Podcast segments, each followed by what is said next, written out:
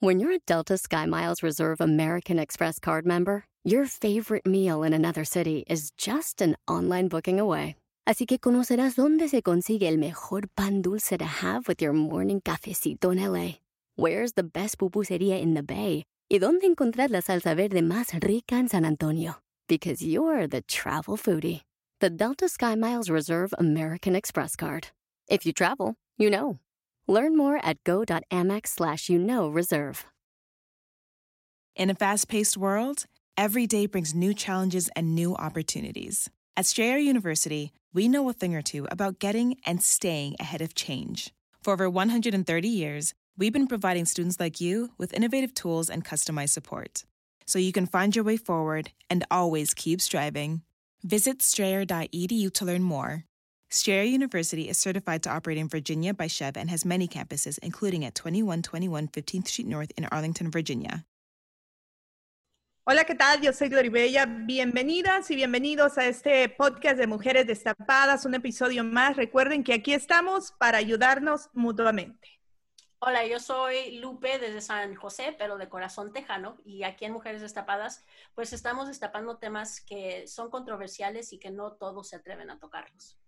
Así es, yo soy Palmira Pérez saludándolas desde Los Ángeles y precisamente aquí en Mujeres Destapadas, pues hablamos de lo que pocos hablan y de lo que pocos se atreven, pero de lo que muchos siguen pensando. Y el día de hoy tenemos una invitada muy especial para hablarnos del tema del suicidio. Ella es Anel Delgado, que es abogada y ahora también es una activista para que la gente se dé cuenta qué problema tan grande está pasando en la comunidad y sobre todo ahora que estamos pasando por esta pandemia. Anel, bienvenida. Gracias por estar con nosotros.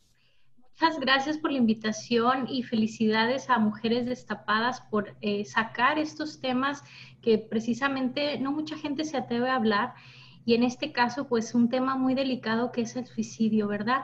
Eh, fíjense un dato bien interesante de la Organización Mundial de la Salud que nos dice que cada 40 segundos las personas eh, cometen en el mundo un suicidio. Esto representa en un año alrededor de un millón de personas. Esto quiere decir que es un problema de salud pública y que todos necesitamos hacer algo al respecto. Entonces, bueno, es un tema que va a ser muy interesante que platiquemos, ¿verdad? Anel, tú desgraciadamente tienes una historia personal que, que quisiera que compartieras con nosotros en esta ocasión, porque eso fue lo que te impulsó a dedicarte a abrirle los ojos a las personas en referencia al suicidio. Cuéntanos, ¿qué te pasó a ti en la vida? Mira, fíjate que sí, curiosamente la pasión con la que hablo de este tema es porque toca fibras muy importantes en mi vida. A la edad de 21 años yo estaba cursando todavía la carrera de leyes en México y desafortunadamente mi mamá eh, pues intentó suicidarse. Desafortunadamente en ese tiempo pues ninguno de mis hermanos ni yo nos dimos cuenta de que ella estaba pasando por una depresión muy grande y eh, bueno, la historia fue así. Ella ya anteriormente había tenido intentos de suicidio, los cuales de cierto modo ella ocultaba, por ejemplo, un accidente de vehículo en el que todos pensamos que fue un accidente, pero en realidad fue un intento previo. Y ya la última, en la última ocasión, ella eh, se fue a operar de los pies y cuando estaba en la cama para que la anestesiaran, esa fue la señal de alerta del médico. Ella le dijo al anestesiólogo, por favor, doctor, eh, agrégueme más anestesia porque yo ya no quiero vivir. En ese momento los médicos paralizaron toda la operación, obviamente no la anestesiaron y automáticamente llamaron pues a un médico psiquiatra, ¿verdad? Eh, nosotros nos enteramos ya cuando ella estaba eh, por internarse a un, pues en un médico psiquiatra fue un impacto muy fuerte para mí. Yo estando en la universidad, eh, pues te, haces tantas preguntas, ¿verdad? ¿Qué no, le ¿Qué no le dimos como familia? ¿Qué le hace falta? Pero en realidad son preguntas que, que no deberían de estar de Claro. Y ahí empieza tu lucha. ¿Por dónde empezaste? Eh, eh, ¿Enfrentaste a tu mamá? ¿Le preguntaste? ¿Hablaste con tu padre, con tus hermanos? ¿Qué te decían los médicos? Fíjate que, bueno, la historia de mi madre tiene muchos elementos como es el suicidio. El suicidio atiende, eh, es una cuestión multifactorial. No podemos hablar que nada más la depresión causa suicidio o que una persona que vivió violencia doméstica va a tener, tener la tendencia, sino en, este, en el caso muy concreto de mi mamá, ocurrieron varias cosas que nos dimos cuenta cuando ella ya estaba internada Al internarla, los médicos le empezaron a hacer estudios y detectaron que ella tenía un problema bioquímico. Eh, tenía eh, hipotiroidismo, que es, un, que es un problema de salud muy común y que poca gente también conoce. El hipotiroidismo eh, causa que las personas tengan síntomas de depresión. Si no es tratado, te puede llevar a depresión severa y obviamente llevarte a un, a un intento de suicidio. Tengo una pregunta para ti, Anel. ¿Puedo preguntarte qué edad tenía tu mamá cuando ella quiso cometer suicidio? tenía 40 años. Wow, súper joven y e, es, te pregunto la edad porque nos estamos, para darnos una idea de que el suicidio no solamente le pasa quizá a los jóvenes ahorita, eh, a los que les hacen bullying, eh, sino por todo esto que estamos pasando por la pandemia. 40 años es súper joven, yo me considero súper joven y tengo 43. Entonces, eh, como decía Palmira, es un tema bastante profundo y se me enchinó la piel cuando estabas hablando de lo que ella le dijo al doctor y ahí fue la alerta, porque quizá ustedes no lo habían notado antes, tu mamá estaba triste, no comía, dormía mucho, o quizá eh, habían notado algo ustedes o... Bueno, aquí viene la cuestión interesante que no nos dimos cuenta porque nosotros venimos de una situación de violencia doméstica. Entonces mi mm. madre deja a mi padre, se separa, empieza a trabajar. Entonces ella era una mujer que trabajaba demasiado. Entonces, por sacar a sus hijos adelante, entonces los fines de semana ella se la pasaba durmiendo no, nosotros no nos dimos cuenta que en realidad su, el dormir pues era un signo de depresión severa más que el cansancio excesivo. Otro detalle bien interesante, tú me preguntas a qué edad este, mi madre intentó el suicidio. Bueno, esa fue la última vez que ella lo intentó, oh, porque en realidad ella ya traía una historia desde los 15, 17 años y que nunca se detectó en la familia y que ya después platicando con ella, pues vas preguntando, mamá, ¿cuándo fue la primera vez que tú intentaste cometer suicidio? Por ejemplo, la primera vez que ella lo hizo, intentó con pastillas. Ella simplemente quiso tomar pastillas, se intoxicó, la llevaron al médico, pero en ese tiempo mi abuela pensaba que era un, berrinche de adolescente, ¿verdad? O sea, no, no, alcanzas cuando hablamos de suicidio en jóvenes, piensas pues que, que pueden ser por cuestiones eh, muy triviales, ¿no? Pero en realidad el adolescente que está viviendo el, el, el, pensamiento suicidas, pues en realidad para este joven es, es, una situación muy, muy fuerte y que los padres necesitan también estar al pendiente. Eh, una, una pregunta, este, el, el, suicidio, dijo que su mamá eh, lo, lo había atentado una vez antes yo me pregunto, ¿es algo así como, como un drogadicto, un alcohólico que siempre está pensando en esto, eh, en suicidarse, o llega un momento en que encuentran ayuda y dicen, no, eh, o sea, no es lo que quiero para mí, o, como digo, es algo como un drogadicto que tiene que tomar un día a la, a la vez? Como adicción, ¿te refieres? Exacto. Aquí lo interesante es que es un tema tan complejo que cada caso se tiene que ver particularmente. Yo les preguntaría a ustedes y a la audiencia, ¿Alguna vez has pensado en ya no vivir o quitarte la vida? Algunos especialistas dicen que todos alguna vez en nuestra vida hemos pensado en no vivir. Entonces ahí te respondo, Lupe, que puede ser desde un pensamiento tan sencillo como de qué sentido tiene la vida. Por ejemplo, actualmente jóvenes que dicen, pues es que no encuentro mi sentido de vivir o la vida pues no es lo que yo quiero. Puede ser desde eso tan pequeño como problemas tan complejos desde, por ejemplo, una herencia genética de salud mental. Aquí viene el detalle con, es que mi madre tiene todos los elementos que yo explico, porque ella, después descubrimos que ella tenía una condición de bipolaridad. Mm. La bipolaridad, pues mucha gente cuando piensa en, oh, la bipolaridad es que cambies de estado de ánimo, pero no, en realidad eh, el problema de, de, bipolaridad es que te enfrentas a estados maníacos muy elevados en donde te sientes Em, diríamos, excitado, ¿no? De, querer hacer muchas cosas y eso te lleva a tener una vida acelerada. En el caso de mi madre, pues lo proyecto mucho en el trabajo, pero después venían esos momentos De, bajones en donde ella simplemente pues pensaba en que ya no tenía sentido la vida. Entonces, eh, muy concretamente, si tú me preguntas si es algo que constantemente se esté pensando, si es una persona que tiene alguna condición o predisposición en salud mental, como puede ser una depresión clínica, que no necesariamente va, a ser una depresión estacional por, por la temporada, o depresión causada por el fallecimiento o la pérdida del trabajo o, por un divorcio, que mucha gente cuando tiene esa pérdida puede pensar en, oh, ¿qué sentido tiene la vida? Pero son pensamientos como leves que yendo a terapia o que platicando con amigos, de repente el apoyo emocional nos ayudan a salir de ese estado pero en cambio la depresión clínica o este, otros temas de salud mental como la esquizofrenia, que son eh, exactamente la esquizofrenia, la bipolaridad y la, este, la depresión clínica, los tres enfermedades mentales con mayor índice de suicidio. Ahora, yo quiero preguntarte una cosa. La gente que nos está escuchando en este momento, pues a lo mejor no sabe o no sabe diferenciar de una cosa de la otra y dice, ¿cómo, cómo darme cuenta si mi pareja, si mi hijo o si mi mejor amigo tiene tendencias suicidas. ¿Hay algún tipo de conducta, además de esos ah, bajones o ah, subidas y bajadas de, carácter o de emoción, o eh, eh, que, nos pudiera dar un indicio de que esa persona está sufriendo por una depresión muy grave? Porque la depresión es lo que la mayoría los lleva a cometer un suicidio, si no me, si no me equivoco, ¿no? Sí, también la ansiedad, se me olvidó decirlo, que por ejemplo ahorita en, la pandemia que hemos estado viviendo, mucha gente tiene ansiedad y esa sensación como de opresión te, te puede llevar a pensamientos suicidas.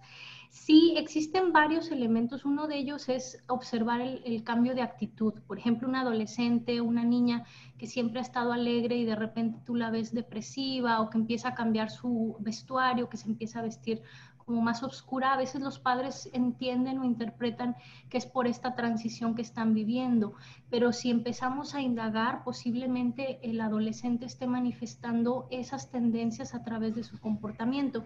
Otro, por ejemplo, elemento que ya lo mencionaste, Palmira, es el dormir demasiado o falta de sueño, el sentirse irritable o el estar haciendo comentarios fatalistas de, bueno, si yo no viviera, nada cambiaría o nadie me va a extrañar o empezar a, decir que, van a heredar las cosas, ¿no? Aunque mucha gente ahí dice, bueno, si yo preparo mi funeral o mi testamento, ya quiere decir que me voy a morir, no necesariamente, sino más que nada tiene que ver con, la emoción con la que la persona está hablando, ¿verdad? El que, por ejemplo, se abuse de drogas y de alcohol también es, el alcohol y las drogas tienden como a, a tranquilizar ese estado mental de desesperación. Y se dice que es un depresivo, ¿no? Exactamente, entonces esos serían los elementos que valdría la pena preguntar o más bien observar en la persona que nosotros estamos pensando que, tiene una tendencia suicida, que es bien importante también saber que conozcamos nuestro antecedente familiar. Aquí en el caso, pues yo me, pude dar cuenta, ah, y aquí viene lo interesante que, que ya después les voy a comentar, porque yo hace dos años experimenté una depresión severa y precisamente el poder tener herramientas, de capacitación, a mí me ayudó a, levantar la mano y decir, creo que estoy pasando por un intento de un pensamiento suicida, porque nunca, nunca atenté contra mi vida. Pero es, eh, yo me detecté por precisamente saber que mi madre había tenido esa tendencia. Claro. otra pregunta, este, digamos que tenemos a una amistad o alguien en nuestra familia que, que, creemos que está pasando por algo y que tenemos el presentimiento de que a lo mejor va, a hacer algo contra su vida. El preguntarle podría, eh, los estaríamos empujando o, o incrementando el, el daño de, de, que van a hacer, eh, que se van a hacer daños ellos mismos. Esa es una excelente pregunta y la respuesta es no. Eh, no estamos empujando a la persona, más bien es, imaginemos que la persona que está viviendo su, su crisis es como una olla express en donde cuando tú le haces esa pregunta, oye, ¿estás contemplando el suicidio o estás pensando en ya no vivir? Eso permite que esa persona saque esa, ese pivote y ¡fum! salgan todas esas... Te desahogues. Y te desahogues. Entonces, los expertos dicen que la mejor manera de abordar el tema es con una pregunta directa. Enfrentando. pensando en el suicidio? Entonces, esa persona es incluso hasta catártico, porque esa persona puede despertar y decir, oh, no me había dado cuenta que yo estoy pensando en suicidarme, aunque, aunque sea lo que estén rumiando por su mente, ¿verdad? Claro. Y eso te permite el que tú como amiga, como pareja, como madre, estés ahí. Ahora, esto es bien interesante porque eh, una de las, eh, de lo que nosotros tenemos que hacer, que ya dijimos, es observar la conducta, cambios de comportamiento, cambios en los hábitos, pero después, precisamente lo que dice Lupe, empezar el diálogo directo. Oye, ¿estás pensando en esto? Y ya que se dio ese diálogo, si la persona se cierra, entonces nosotros tenemos que respetar esa privacidad y decir, ok, si tú no me quieres comentar, no te preocupes, pero que sepas que yo estoy aquí.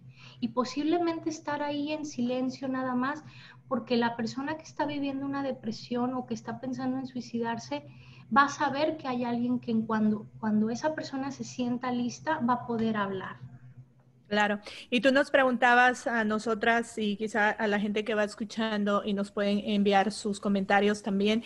Eh, si hemos pensado en el suicidio. Fíjate que, como tú dices, quizá inconscientemente lo hemos hecho. Yo pasé hace unos años por una situación que me tenía así al borde de la locura, como dices. Y ahora que lo menciona, quizá, mencionas, quizá inconscientemente, quizás lo pensé, quizás dije, eh, no quiero vivir, este, no le hago falta a nadie. Eh, problemas familiares que tienes como la separación de una pareja, tus hijos cuando son teenagers que no te hacen caso y dices tú, ¿para qué estoy en esta vida si no me hacen caso? Eh, yo tengo una amiga que, bueno, ya murió, falleció hace seis años, y yo me ponía a platicar con ella. Yo sentía que ella, donde sea, yo sentía su presencia y me escuchaba. Y yo sentía que esa amiga, eh, que ya no está aquí, pero yo podía platicar con ella porque era con la que yo platicaba mis cosas, me escuchaba y eso me hacía relajarme. Yo sentía hasta como una palmada acá y es lo que tú dices, es bueno platicarlo con los amigos y quizá a veces mm, te da hasta pena platicarlo con los amigos que conoces, por ejemplo, Palmira, que es mi amiga, o, Lupe, que yo la pueda llamar y contarle esto me pasa, porque quizá hay temor quizá de que digan... Eh, oye, pero ¿cómo? Si, si te vi bien en la mañana, pero a veces uno está haciendo su trabajo, está sonriendo, pero ya cuando llegas a la casa te da esa depresión, eh, te da el bajón, como dices, y quizá por pena a veces no lo contamos, pero eso que dijiste es muy importante, de que aunque no nos abramos en el momento, la persona tiene que captar que quizá no es el momento, pero que en el momento que te llame y que te busque, está lista para hablar, ¿no? Yo creo que, la persona que está en ese, en ese momento, está pasando por eso en su vida, tiene miedo a ser juzgado. Voy a tocar el caso de un muy buen amigo mío que nos iba a acompañar el día de hoy, desgraciadamente no pudo por cuestiones de trabajo. Su hijo se suicidó. Y su hijo se suicidó y cuando él habla del, suicidio, él lo habla muy abiertamente porque quiere que muchos padres entiendan por lo que él, por lo que pasó. Porque él tenía al niño más ah, simpático, más carismático, que platicaba con todo el mundo, muy extrovertido. O sea, él no era ningún niño tímido, callado, que se encerrara en su cuarto, no, era todo lo contrario al hijo, al, hijo mayor, ¿no? Entonces, eh, eh, nunca se imaginaron que por la mente de él estuviera pasando el suicidarse. ¿Qué pasó? El jovencito andaba en drogas los padres presentían, no presentían, trataban de hablar, el niño decía no, no, no, o ya no, no sé si, se llegaron a enterar o y después el niño lo negó, pero el caso es que el niño amanece un día, bueno, sin vida, ¿no? Se suicida. Y al tiempo después sale la noviecita y le comenta a, a mi amigo y le dice, es que yo sé por qué se suicidó. Dice, ¿por qué se suicidó mi hijo? Dice, él se suicidó porque tenía mucho miedo de, de, de ser una, una afrenta para la familia de que ustedes se avergonzaran de él cuando supieran que realmente él seguía metido en las drogas y tenía tantos vicios, ¿no? Entonces prefirió quitarse la vida a hablarlo, a soltarlo con los mismos padres y, bueno, es, es, una pena, pero eso viene, yo me imagino como padre, yo, las tres que estamos aquí no somos madre, no sé si tú eres madre, Anel, ¿tú tienes hijos? Tampoco. Entonces las cuatro que estamos aquí no tenemos hijos. Gloribella sí Bueno, yo sí tengo. Ah, bueno, Gloribella sí, tú tienes una Tengo, tengo una adolescente de, 19. y es parte de, la, de, la, de la comunicación desde chiquita que tienes que tener con tu hija, ¿no? Y es difícil Fíjate porque que, por lo más crees que lo más que piensas tú como mi amigo que él creía que tenía una comunicación perfecta con su hijo, pues no era así. Fíjate que con mi hija tenemos una comunicación, eh, aunque antes nos llevábamos del chongo, desde los 11 a los 16 fue un que estira, jala. Eh, ahora tenemos una buena comunicación, está a punto de cumplir, el 3 de noviembre cumple 19 años y hemos hablado de esto, de, la depresión, oye, estás mal, estás triste, hablemoslo, yo le he dicho, si necesitas ayuda, dime, yo te escucho, eh, vamos a un psicólogo, si no me lo quieres decir a mí, eh, me lo dices tú. Ella sufrió una pérdida de un amigo de la escuela, eh, a la misma escuela que iba ella, y me contó ella cómo fue que él se suicidó, por qué él se suicidó.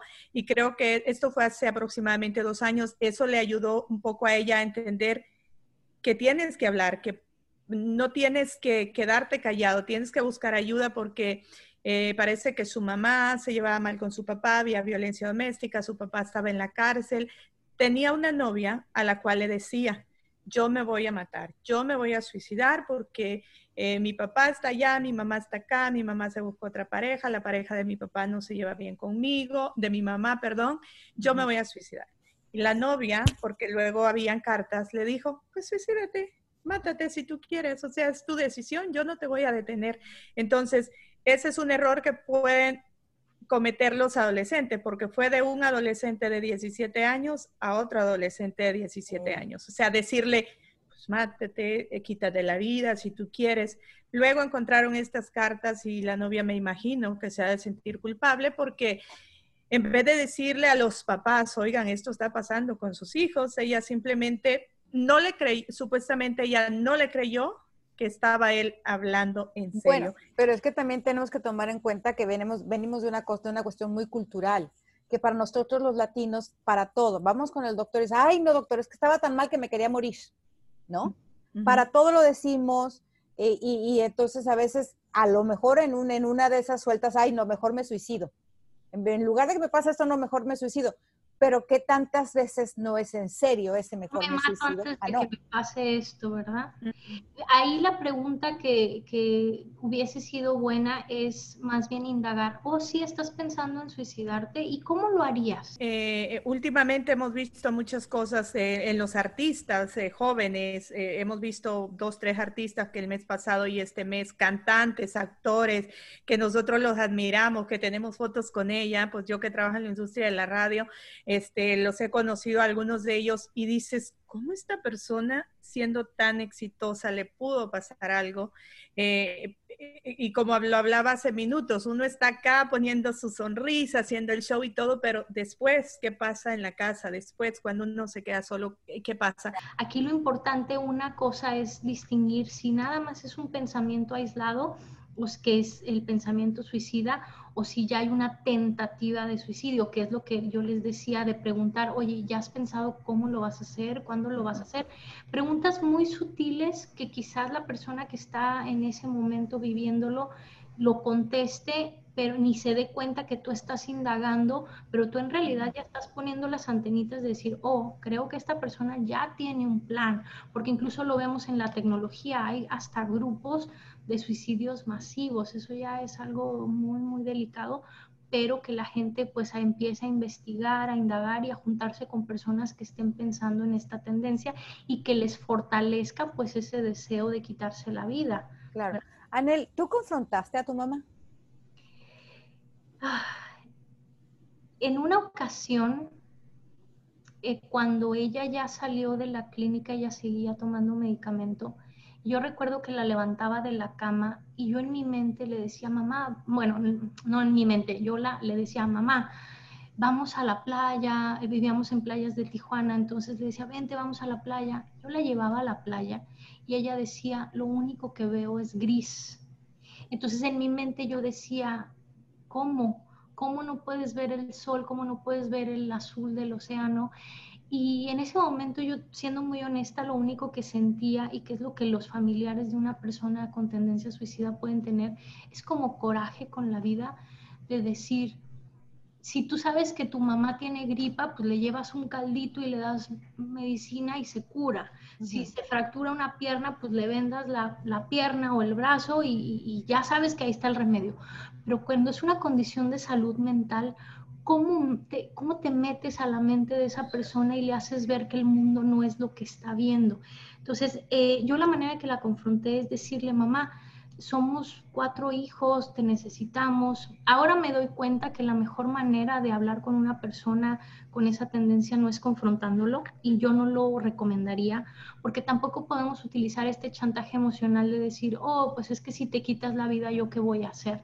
Más que nada es, y, y esto lo digo porque precisamente a mí me tocó estar del otro lado cuando les comento que hace dos años yo viví este, de una depresión severa acababa de dejar mi trabajo, me lancé al emprendimiento, calculé todos mis riesgos de emprender, pero no calculé que me iba a confrontar con una situación de depresión.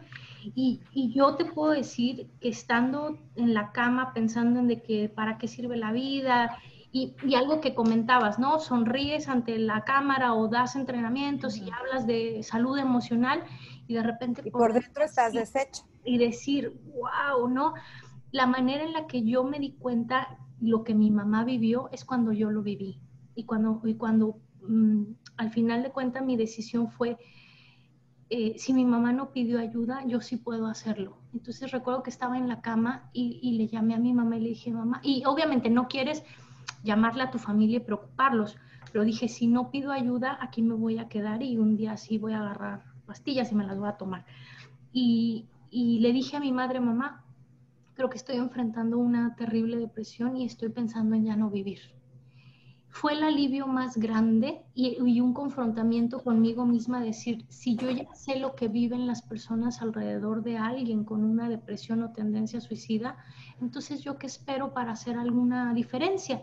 Y es ahí precisamente donde surge esta, este deseo más fuerte de hablar del tema y de empezar como a concientizarnos de que todos podemos vivir una situación de depresión o pensamientos suicidas, pero lo que hacemos con eso, por ejemplo, mi experiencia que le sirva a otros o experiencia de mi madre, es lo que hace la diferencia. ¿Qué te dijo tu mamá cuando tú le dijiste esas palabras que como madre me imagino que tu mamá se ha de haber quedado helada y ella haber pasado por eso te ha de haber entendido perfectamente? ¿Qué te dijo tu mamá para que tú desistieras de, de ese pensamiento? Bueno, yo vivo en Los Ángeles y vivo, bueno, con mi pareja, pero prácticamente aquí no tengo familia, mi familia está en San Diego y Tijuana. Entonces, todo este tiempo yo he estado, como tengo muchos amigos y todo, pero esa sensación de la familia como que no la, no la tenía tan cerca. Entonces, lo que mi madre hizo fue decirme, hija, vente para acá, yo te cuido, eh, entiendo totalmente lo que estás pasando y si solo quieres dormir, ahí hay un cuarto para que te vayas. Yo recuerdo que, agarré mis cositas, le dije a mi esposo, me voy unos días o unos meses con mi madre, y les hablé a todos mis hermanos, a, pese a que muchos pueden decir, oye, Anel, pero es que tú trabajas con el tema, ¿no? O sea, eres coach en claro. funciones. Eh, yo tenía como ese pensamiento de, oh, ¿qué va a pasar? Y en una ocasión recuerdo que tuve una, también una entrevista con unas coaches y estábamos hablando de estos temas y les dije, hablemos de la depresión. Yo estoy ahorita en depresión. Entonces quedaron así como de, o sea, empieza, yo en este caso, Palmira, te puedo decir que no confronté tanto a mi madre en su momento porque no sabía, pero me confrontaba a mí misma de decir, bueno, yo cómo haría un cambio que hubiese querido que sucediera en mi Pero es que, déjame te digo una cosa, en, en, toda, en todas las carreras no hay mejor ah, persona que pueda estar tratando de ayudar a otro que el que no ha pasado por eso. O sea, tú no puedes hablar de, cómo evitar el suicidio cuando nunca has tenido ese sentimiento. Tú no puedes hablar de cómo salir de la depresión cuando nunca has tenido depresión. O sea, no, es, no puedes decirles a otros cómo salir porque no has pasado por ello. Entonces, eso no quiere decir que en los mismos niveles, y eso no quiere decir que en cualquier momento no lo puedas pasar. Entonces, qué bueno que para eso tienes esos grupos y que tus compañeros se quedaron con el ojo cuadrado de, que si tú das clases de cómo evitar el suicidio, de pronto tú tenías una depresión tan fuerte que también decías, ¿saben qué? No, no quiero vivir pero, pero... Tiene el detalle bien interesante y continuando con, con, la parte de cómo lo tomó mi madre, mi madre lo primero que me dijo es, ve al médico, necesitas ayuda. Mi, mi, tengo una hermana que es médico y me dijeron, ve al psiquiatra. Y yo, pero ¿cómo? Yo soy muy de tendencia holística y de, de no la terapia psicológica y cosas preventivas. Y de repente el decir, tengo que ir al psiquiatra, ese es otro detalle es otra cuestión de idiosincrasia. Nos dicen, ¿cómo voy al psiquiatra si no estoy loca? No es eso, todo el mundo lo necesitamos. Y bueno, eh, hubo un tiempo que decía, no, yo puedo sola, hasta que, bueno, cuando ya llega este, esta depresión muy fuerte, dije, no, necesito ayuda. Cuando voy al psiquiatra, bueno, el psiquiatra muy normal, ah, pues tienes depresión, ¿no? Para mí era como, ah. Y recuerdo que cuando fui con la, en la clínica donde me atendieron, hasta la, la la asistente dice, oh, sí, pase a ver al psiquiatra. Y uno así como cuando vas al ginecólogo por primera vez, que ya sabes, como que no quieres que nadie te identifique, yo así me sentía, pero ahora lo cuento con esta gracia porque en las pláticas que doy siempre les hago saber, bueno, pues un psiquiatra es como cualquier otro médico, si te enfermas del estómago, pues vas con un gastroenterólogo, si necesitas arreglo con un dentista, pues vas. Entonces es como empezar a romper esos tabús y decir, bueno, vayamos con el profesionista que toca. Eh, para resumirles cómo salí yo de mi depresión, terapia, apoyo familiar, hablar del tema, a la gente me decía, ¿cómo te sientes? Y yo decía, mal. Porque tenemos a, decir, no, bien, y con la tristeza y en, me siento mal. Y, y hay gente que me decía, pero ¿cómo si tú eres una mujer tan alegre? Hoy no estoy alegre, hoy estoy deprimida. Claro. Y es como empezar a cambiar esa, esa forma tan monótona que tenemos de ver la vida, de decir, oh, voy a decir que estoy bien aunque por dentro me esté muriendo. Tenemos tantas preguntas, Anel. Este, Lupe te quiere hacer una pregunta y luego yo te quiero hacer otra pregunta porque necesito que nos digas a toda la gente que nos está escuchando, sí, eh, tú que te quedas ese entrenamiento aquí porque dices la ayuda que la familia, la ayuda de las amistades, la ayuda del médico, pero hay gente que está sola como tú estás sola, tiene la familia en México y no tiene la ayuda de un médico. Eh, quiero que nos hables de esas instituciones o de esas opciones que tenemos que nos puedan ayudar. Pero primero que vaya Lupe con su pregunta. No, e-, era, era algo similar. Este, digamos que hay alguien que está pensando cómo, cómo, cómo lo ayudamos a la persona. O sea, le damos todo el amor del mundo, lo mandamos así como dicen al psiquiatra, a terapia, eh, lo estamos, eh, what's the word? Um, are we checking up on the person todo el tiempo? O sea, lo estamos eh, revisando, monitoreando. lo que están haciendo. ¿Cómo, lo podemos, ¿Cómo podemos ayudar? Mira, todo lo que dijiste, sí.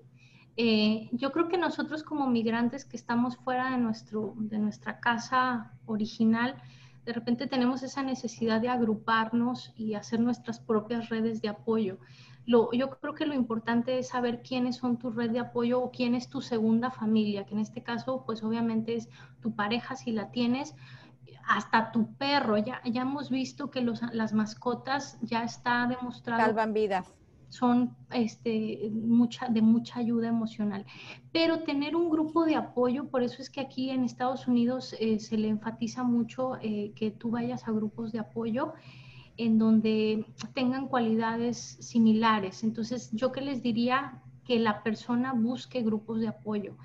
Si no hay grupos de apoyo, ahorita la tecnología que ya se ha, se ha abierto mucho, yo creo que nos acerca y cualquier persona ya maneja un FaceTime o a través de Facebook poder ver a sus familiares en México y dedicar un poco de tiempo para conectarse eh, entonces, sería eso, el pedir ayuda psicológica, el buscar recursos este, de terapia también es muy, muy importante.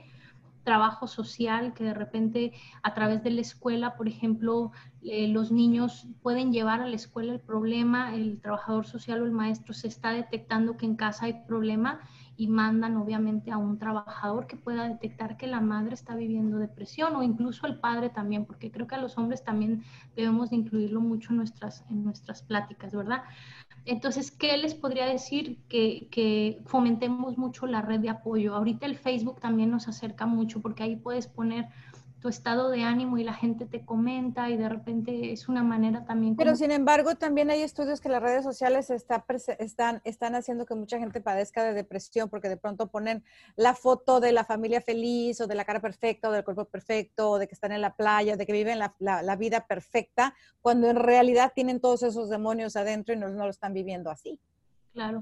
Otra cosa que no se ha explorado mucho y que, y que es buena es la terapia de arte y no, que, no tienes que irte a un curso, agarra, cómprate unas crayolas de muchos colores, una hoja y empieza a dibujar hasta un arbolito y una casita, porque el hecho de que empieces a dibujar o pintar, eso también distrae mucho tu mente, hacer ejercicio, o sea, más que por salud física, por salud mental, el que hagamos ejercicio libera endorfinas y las endorfinas permiten un estado de, paz o de plenitud. Entonces, yo creo que, y, también que no, no, se habla mucho de que el suicidio también está implicada la alimentación, ¿verdad? O sea, hay personas que posiblemente por su alimentación o su estado de salud estén viviendo pues episodios de depresión severa. Fíjate que iba a comentar algo de lo que dijo Palmira, de que las redes sociales a veces te pueden deprimir. Me ha, pasado, y lo digo acá, me ha pasado que si yo estoy triste, si algo me está pasando en la mente, eh, me he despertado a las 2 de la mañana quizá y lo primero que hago es agarrar el teléfono y veo que, como dice Palmira, fulanita anda en Cabo San Lucas, eh, otra está feliz que se va a casar, a otra le propusieron matrimonio. Si tú estás deprimido, te afecta te, afecta cañón. Te deprimes más, te lo juro que sí, eh, me ha pasado y dices tú, chin, pero ¿por qué fulanita? O sea, se va a casar fulanita y no es que no. uno sea egoísta, envidioso, no te dé la felicidad de la gente, sino que es el momento que estás pasando, porque en otro momento, si tú estuvieras feliz, tú dijeras, feliz por lo que este, está, eh, eh, está feliz, estoy feliz porque lo que fulanita está pasando. Entonces, quieras o no, si las redes sociales como que te... Eh, no es la persona, o sea, no es que la persona ande feliz y le propusieron matrimonio, en Cabo San Lucas, allá en el puerto de Mazatlán, es uno el que está teniendo esa tristeza de decir, ¿por qué no soy yo? ¿Por qué no estoy ahí? O sea, no es problema de las personas que estén siendo felices, es problema de uno que uno quizá lo anhela y en ese momento estás aquí en el huequito y quieres salir y quieres salir y no puedes. Pero también hay mucha gente en las redes sociales que no es totalmente honesta, como lo está diciendo Anel, de que pone una pregunta y dice, por favor, me siento depresiva, ¿qué hago el día de hoy? Entonces, no, no, es, va a ser difícil encontrar un grupo con esa honestidad, porque dices tú, si yo lo pongo, me van a criticar y va a ser peor, ¿no? Es que ahí yo creo que mm, mm, tienen toda la razón, pero también hay que saber en qué redes de apoyo. Por ejemplo, vamos a pensar en Facebook. Eh, en Facebook hay ciertos grupos que ya están categorizados por, por ideas en común. Entonces, no es que tú te vayas a tu Facebook y la gente que ya te conoce es a la que tú les vas a contar tu vida. No, tú te vas a ir. Hay grupos que de depresión o de intentos de. Que hable de mamás, este, mamás solteras. Ah, bueno, ahí se van a hablar de temas de mamás solteras y nadie más que no sea mamá soltera va a estar ahí. Acá en grupos de cómo prevenir la depresión, pues ahí metemos a la gente depresiva y ahí van a contar. Y entonces habrá terapeutas o habrá gente que ha pasado y le dicen, mira, yo pasé por esto. Más que nada mi comentario era como utilizar las redes de manera pues obviamente adecuada. Yo, por ejemplo, no pongo en mi red social ni mucho menos cosas privadas ni tampoco pongo mis estados si estoy enojada con alguien, pues la pedrada para que lo... No, porque entiendo que, que, eso, lejos de apoyarme, pues me, no, no es positivo. Pero sí donde hay ciertos grupos de intereses comunes y yo creo que vale la pena. Anel, ¿cómo saliste tú de tu depresión? Independientemente de, ¿te fuiste con tu mamá? ¿Pasaste tiempo con la familia?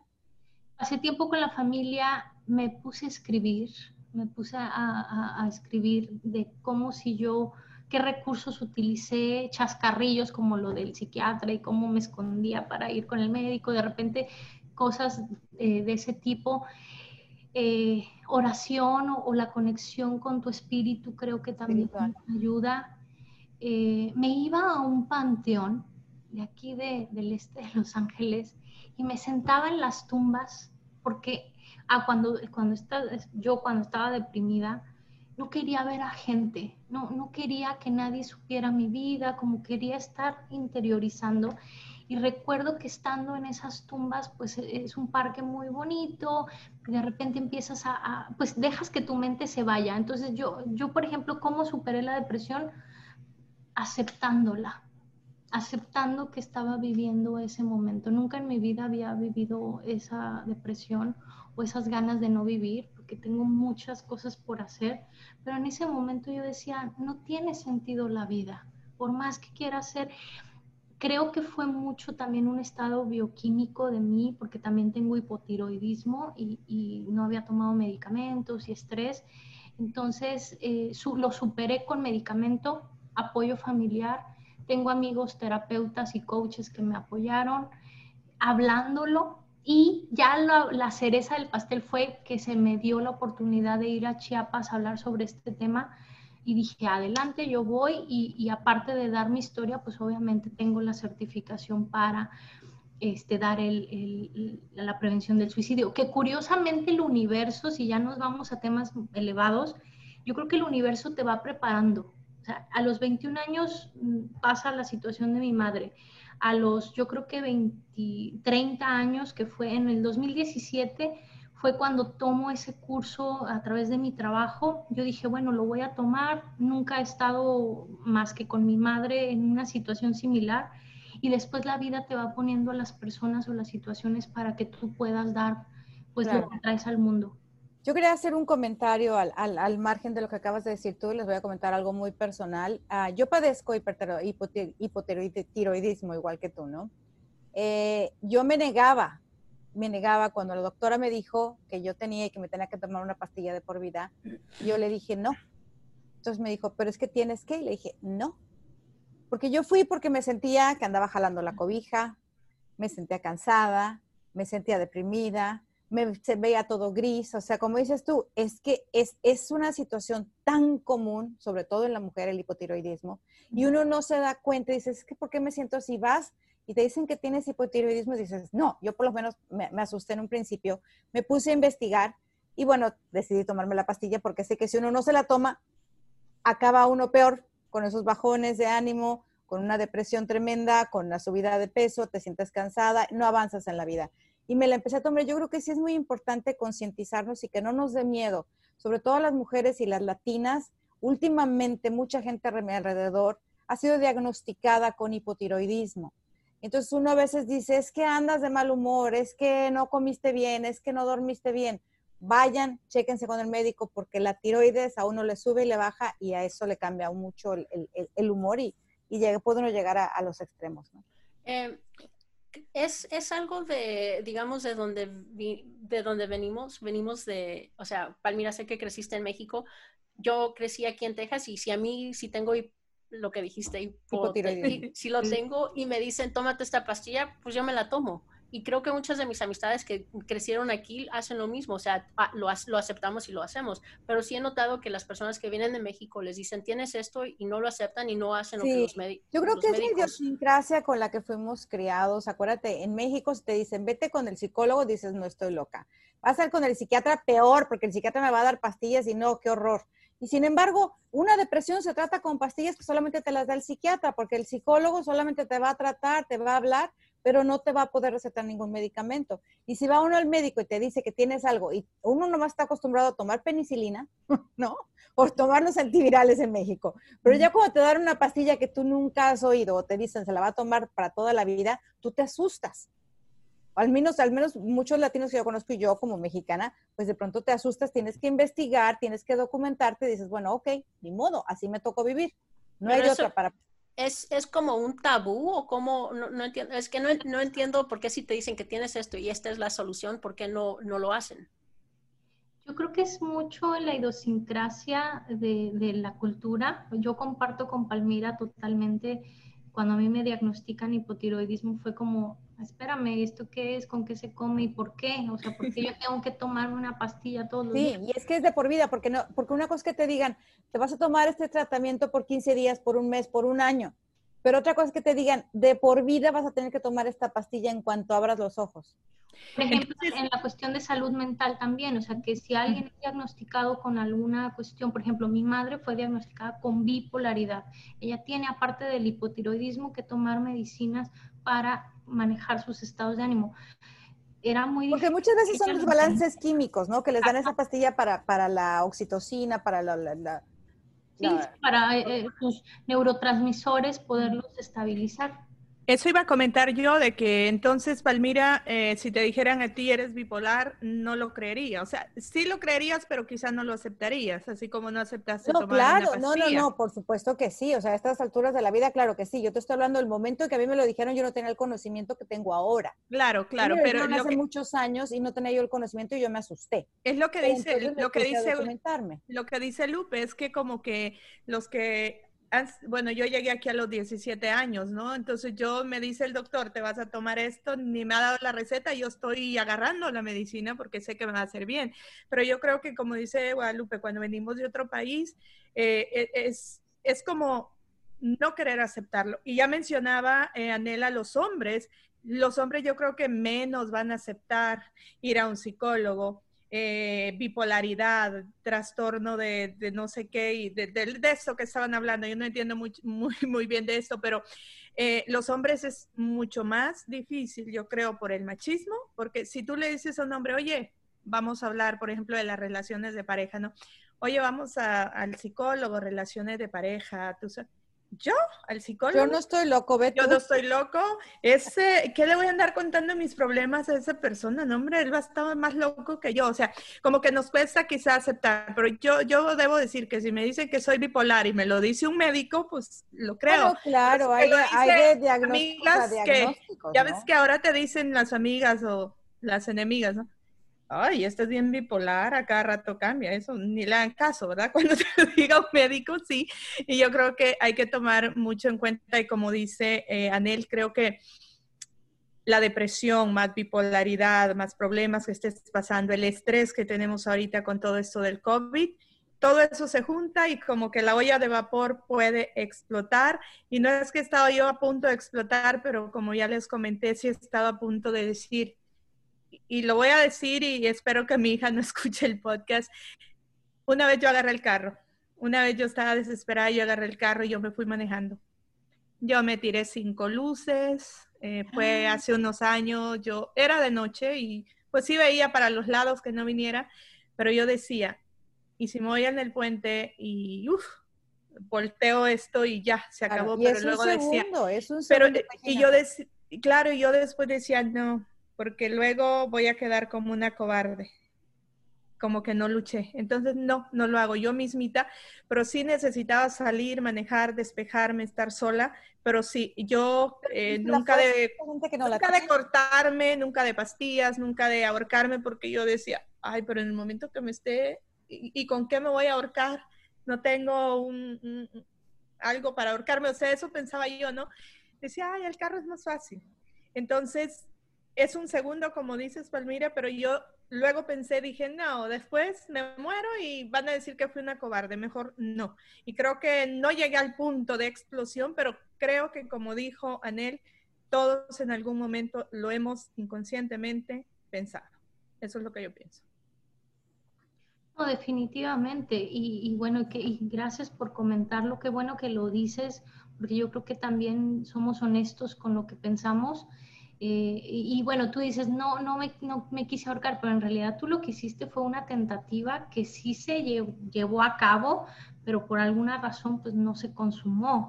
Entonces ahí sí es importante, qué bueno que tú te diste cuenta. Y, yo creo que también uno de mis pensamientos en mi caso no fue decir, oh, que no piensen que soy cobarde. Yo recuerdo, yo tengo creencia de, de que vivimos más vidas.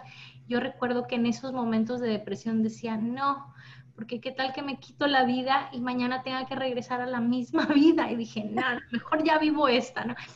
lo digo ahorita como broma, en ese tiempo no era una broma, pero este, yo creo que esos, esas, mm, eh, como esos... Mm, mm, trabas de decir, bueno, no lo voy a hacer por mis hijos porque no piensen, yo creo que también es una manera de tú ayudarte, porque en realidad la gente que piensa en el suicidio no es que se quiera suicidar, es que están viviendo una desesperanza. Sí, era lo que te iba a decir, hay una frase muy bonita que la tengo aquí. Dice, no olvidemos que la mayoría de la gente que intenta suicidarse lo hace para quitarse el dolor, el no la vida. Y es un dolor, yo sé que quizás ustedes han vivido depresiones, pero es un dolor tan profundo. Yo, recuerdo que escribía y decía, si alguien pudiera sentir esta profundidad que yo, que yo siento, ahorita no la siento, estoy muy contenta, muy feliz, agradecida con la vida, pero se siente esa desesperanza, esa sensación. Yo recuerdo que manejaba y decía, me quiero ir, o sea, eran unas ganas de salirte. Pero bueno, al final buscas ayuda, este, lo hablas y el expresarlo también te permite liberarlo.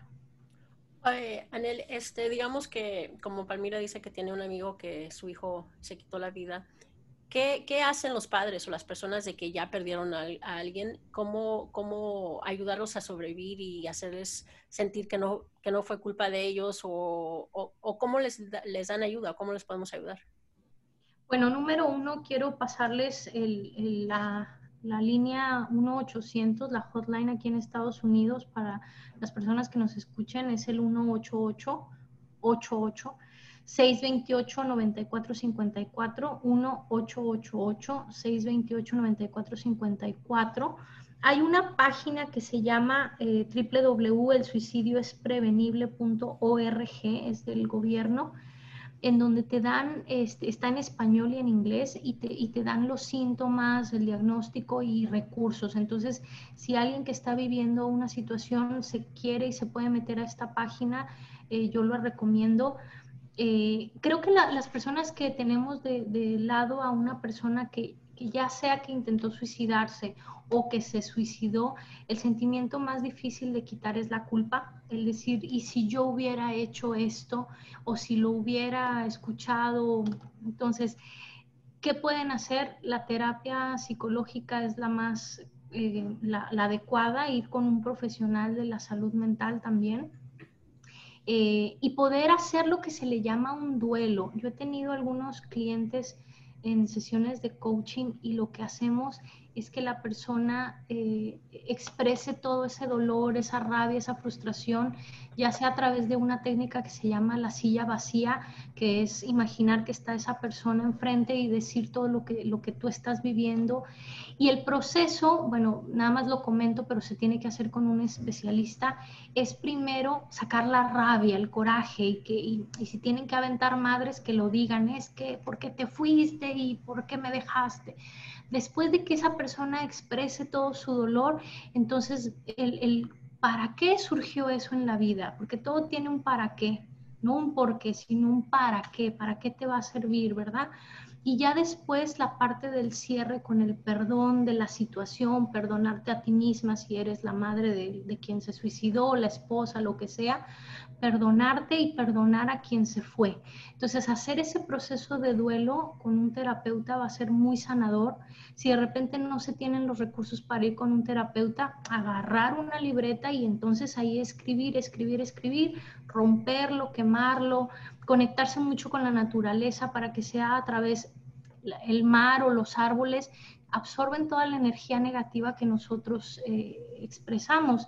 Entonces, esa sería la manera eh, y permitir, por ejemplo, si hay personas que están viviendo como su duelo y nosotros somos que los primos, los vecinos, permitirles que se quejen, permitirles que se sientan culpables. O sea, no juzgarlos, sino decir, está bien, ahorita tú te sientes mal, yo estoy aquí para escucharte.